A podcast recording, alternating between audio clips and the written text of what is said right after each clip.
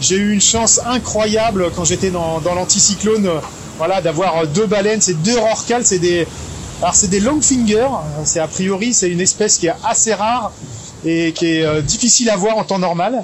Et c'est ce que les spécialistes m'ont dit. C'est euh, voilà, j'avais vraiment eu de la chance.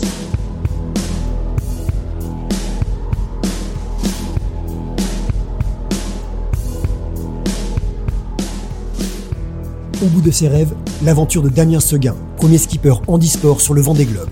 Tous les 15 jours, embarqué à bord du bateau groupe Apicil pour le plus exigeant des tours du monde en solitaire.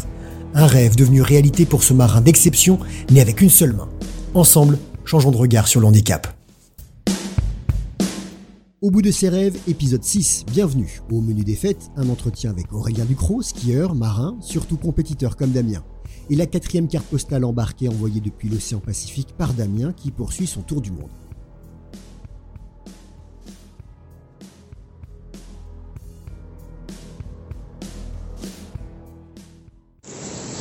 Eh ben, bonjour à tous, aujourd'hui on est mardi 29 janvier.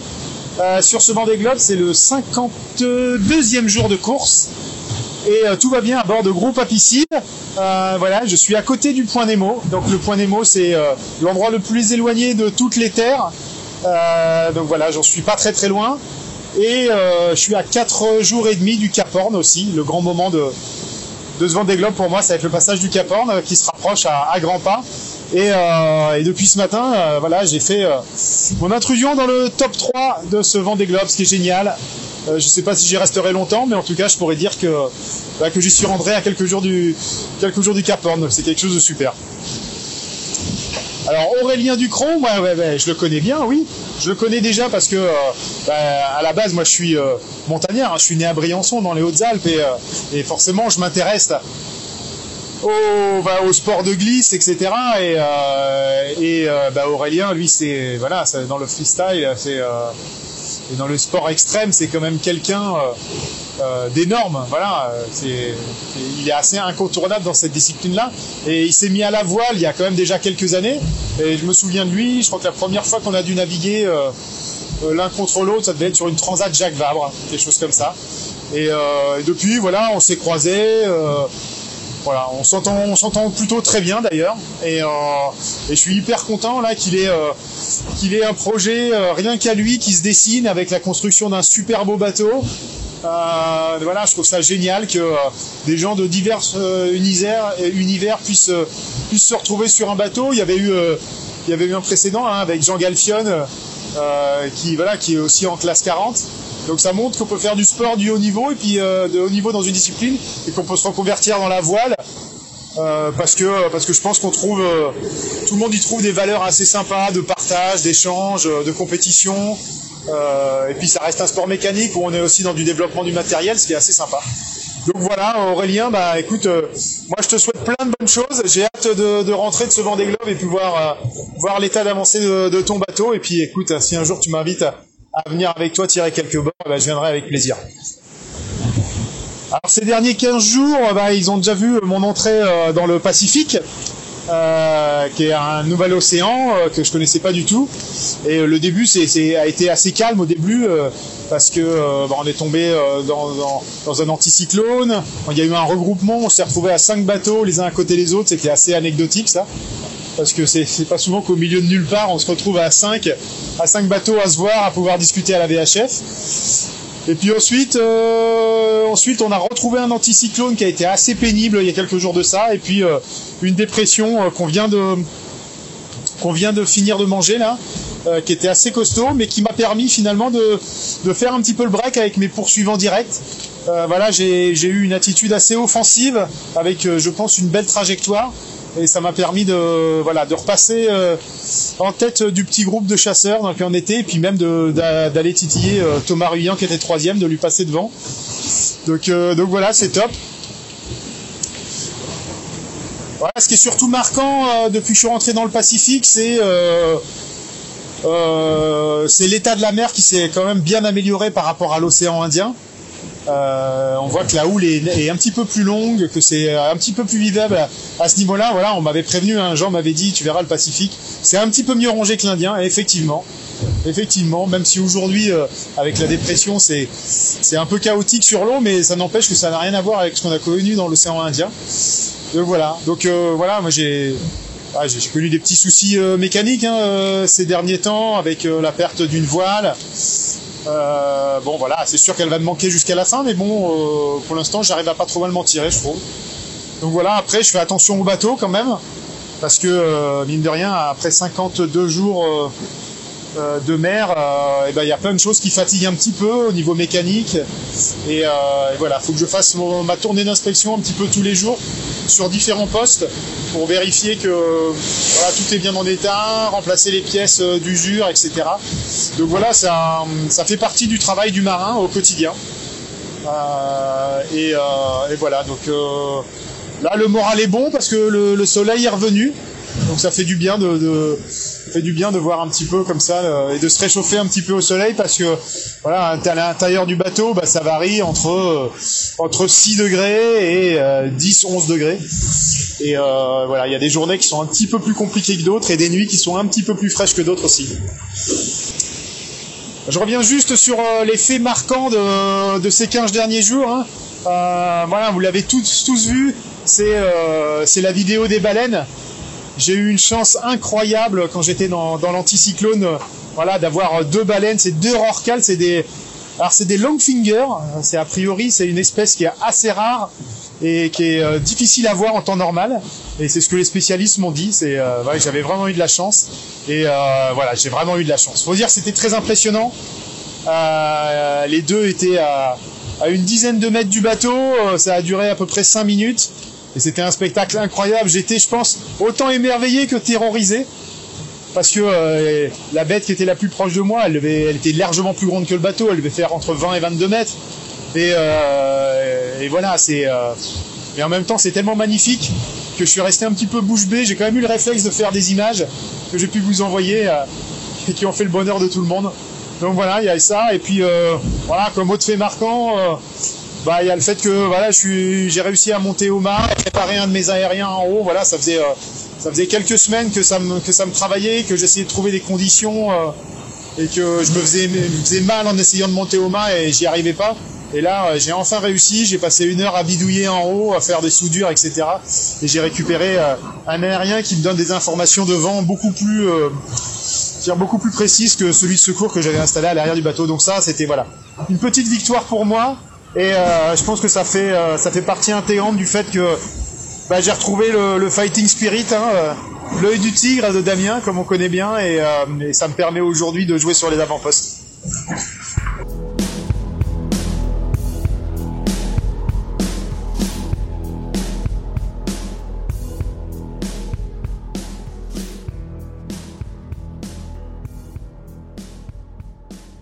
Nous sommes avec Aurélien Ducrot, aussi à l'aise sur la neige que sur l'eau. Salut Aurélien, pour ceux qui ne te connaissent pas, tu te présentes comment? Skieur freeride ou marin ou les deux?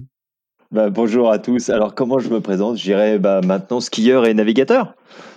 Voilà, euh, c'est vrai que toute ma première carrière s'est fait, euh, fait dans le ski et qu'une une nouvelle carrière de, de marin, de navigateur est, est en train de naître euh, depuis depuis une petite dizaine d'années maintenant. Et, et donc voilà, donc ouais, skieur, navigateur, je trouve que c'est pas mal. Dans la longue liste des expériences et des exploits sportifs que tu as pu faire et dans ton palmarès, si tu dois retenir deux trois moments forts, ce seraient lesquels? Deux, trois moments forts. Euh, alors, j'ai été tout d'abord en équipe de France de saut à ski. Et, euh, et un peu mon premier grand et, et, et, fort titre, et je pense une de mes premières fortes émotions de, euh, de sportif de haut niveau, ça a été mon, mon premier titre de, de, champion de France. Euh, donc ça, ça remonte à quelques années maintenant, ça va être en 96 ou quelque chose comme ça. Euh, après, j'ai basculé vers le ski freeride et j'ai eu la chance de remporter deux titres de champion du monde. Donc forcément des émotions encore plus grandes et, et encore plus dingues. Ça, c'était en 2009 et 2011 et c'est peut-être le le deuxième titre qui m'a le plus euh, qui m'a le plus marqué parce que c'était euh, bien sûr le premier est complètement dingue, mais le deuxième était une espèce de, de, confirmation qui m'a vraiment euh, ouais qui m'a qui enfin qui, qui m'a éclaté, qui m'a fait du bien, qui m'a d'un côté je ne sais pas trop comment l'exprimer, mais ouais, c'était vraiment, je pense, la plus apaisante et la plus marquante pour moi, entre guillemets. Et puis, si je dois en donner une troisième, bah, je dirais le, le départ de la Mini Transat en 2011, qui était bah, le premier départ de transatlantique à la voile à La Rochelle. Et c'est vrai que c'était un moment dingue. Ça faisait huit mois que je faisais du bateau, donc autant vous dire peu. Et donc, et donc c'était complètement terrorisant et, à la fois 100% excitant. Et puis surtout, ça a été une vraie révélation cette course pour moi et qui m'emmène aujourd'hui, voilà, à, pouvoir dire en me présentant que je suis skieur et navigateur. Alors justement, comment tu es passé de la montagne à la mer? Tu aurais pu faire de la voile en amateur, mais tu as voulu faire de la compète. Qu'est-ce qui s'est passé? Eh ben, En fait, j'ai découvert la voile en 2008, quelque chose comme ça, où on m'a demandé d'être parrain euh, d'un bateau, d'un jeune skipper qui s'appelait Adrien Hardy et qui était en train de préparer justement cette fameuse mini transat. Et en fait, c'est euh, j'ai suivi ces deux années de préparation et, et c'est vraiment ce bonhomme et ce milieu que j'ai découvert à ce moment-là qui m'ont euh, bah, qui m'ont qui m'ont happé et qui m'ont qui m'ont complètement passionné. Et un petit peu sur un coup de tête et un et un peu un délire euh, Adrien m'a m'a dit après ma victoire au Championnat du monde en 2009 mais tu sais qu'avec ta prime euh, tu pourrais tu pourrais t'acheter un mini et et, et, je l'ai pris au sérieux. Je sais pas si c'était une bonne idée mais je l'ai pris au sérieux et j'ai et, euh, et donc on a pris la décision d'acheter un bateau. Et c'est vrai que que la compétition a toujours fait partie de moi et, donc le faire en compétition, mais pas forcément, en tout cas pas au début, dans l'idée de, voilà de faire la course, de, gagner quoi que ce soit. C'était c'était plus une aventure qu'une course. Mais mais pour moi la, meilleure façon de progresser, dans tous les cas, la meilleure façon d'avancer et d'apprendre, c'est l'adversité. Et donc c'est vrai que rester en format compétition m'a m'a plu parce que j'avais envie d'en savoir beaucoup très vite. Et depuis la mini transat, il y a eu beaucoup d'autres expériences dans, dans la voile.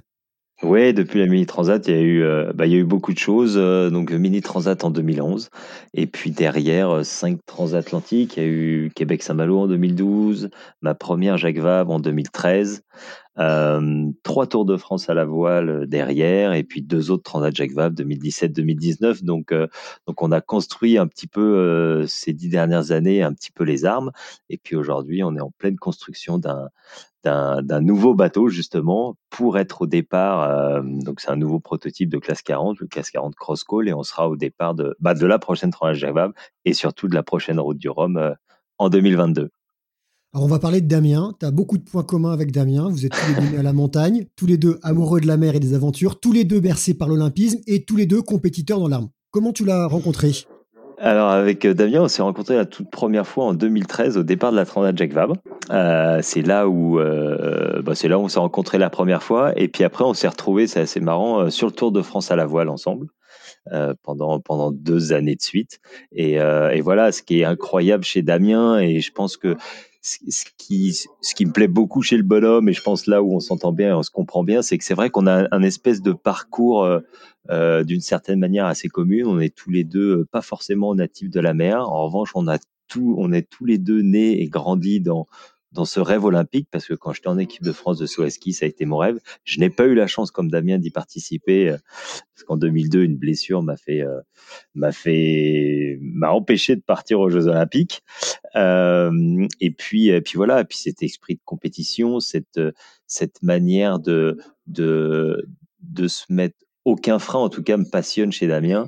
Et c'est cette manière de passer outre tous les potentiels euh, euh, problèmes, c'est-à-dire que des gens vont voir des problèmes à plein d'endroits où Damien les verra pas pour les verra pas forcément, ou s'il les voit, verra beaucoup plus rapidement la solution que leur véritable problème. Quel regard tu portes sur son aventure, sur sa course et sur le Vendée Globe? Euh, Sur sa course, d'abord, euh, il fait une course incroyable. Il fait une course incroyable. En même temps, je, je, n'en doutais pas au départ. Je savais que Damien est un, marin hors pair. Euh, qu'encore une fois, euh, sa petite différence est, beaucoup plus une force pour lui qu'un, problème. Et donc, non, non, je suis hyper impressionné par, son parcours. Euh, c'est un projet qui est né assez tardivement au final. Il a fait un travail exceptionnel sur le bateau avec ses équipes. et aujourd'hui, je, le trouve d'une sérénité et d'un et, ouais hyper fort, hyper fort sur ce Vendée Globe et qui est, loin d'être terminé. et qui est loin d'être terminé. Ce Vendée Globe, bah, il est, il est, splendide, il est magnifique, il est, c'est une vraie aventure. Je trouve cette année, on se rend compte encore plus euh, à quel point cette course est, est, difficile, à quel point cette course est une aventure et à quel point cette course n'est pas forcément euh, envisageable. Ils envisageaient tous de battre les records. Aujourd'hui, ils ont plus d'une semaine de retard sur les records, sauf les non-foilers qui, eux, pour le coup, vont, sacrément vite, et, Damien en l'occurrence.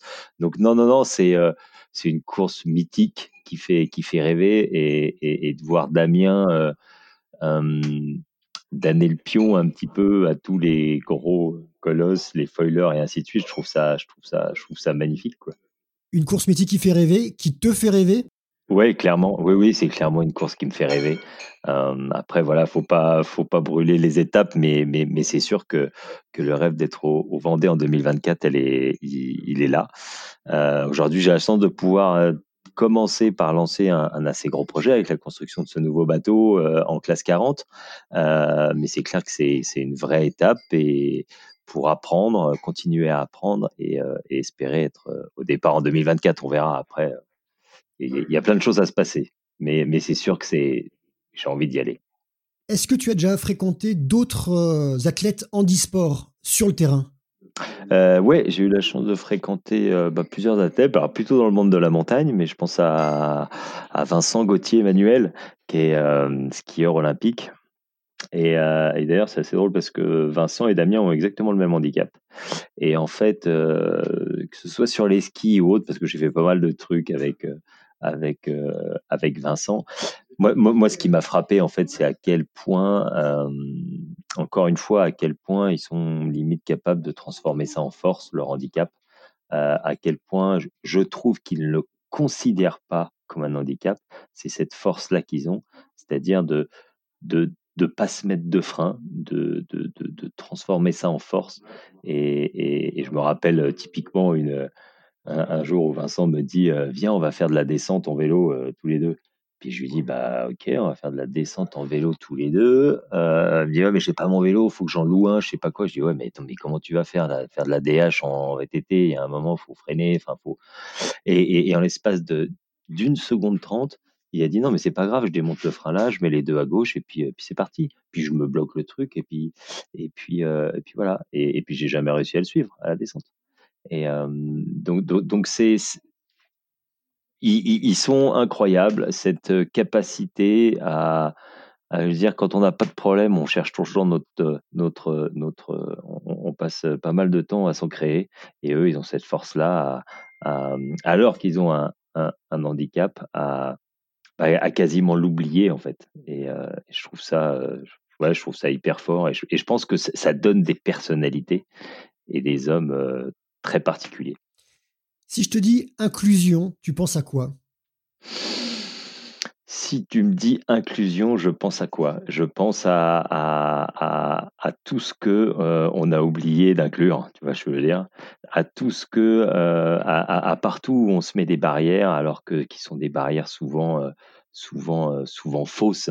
Quand on parle d'inclusion, je pense que Damien en est le, premier exemple. Il est aujourd'hui sur la course la plus difficile du monde, sur des bateaux qui sont d'une exigence hallucinante et, euh, et, il est dans le groupe de tête de cette course-là. Donc je pense qu'il est la, parfaite incarnation de, euh, de l'inclusion et je pense que les rêves de Damien devant des globes, on les connaît depuis longtemps, on connaît ses capacités, mais euh, je pense qu'il y en a beaucoup de gens qui n'ont pas cru ou en tout cas qui pouvaient trouver ça fou.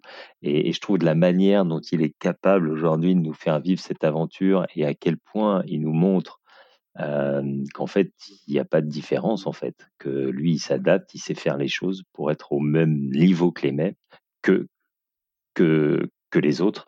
Et ben, ben voilà, je trouve qu'il est le. Au final, quand tu parles d'inclusion, tu penses à Damien, quoi.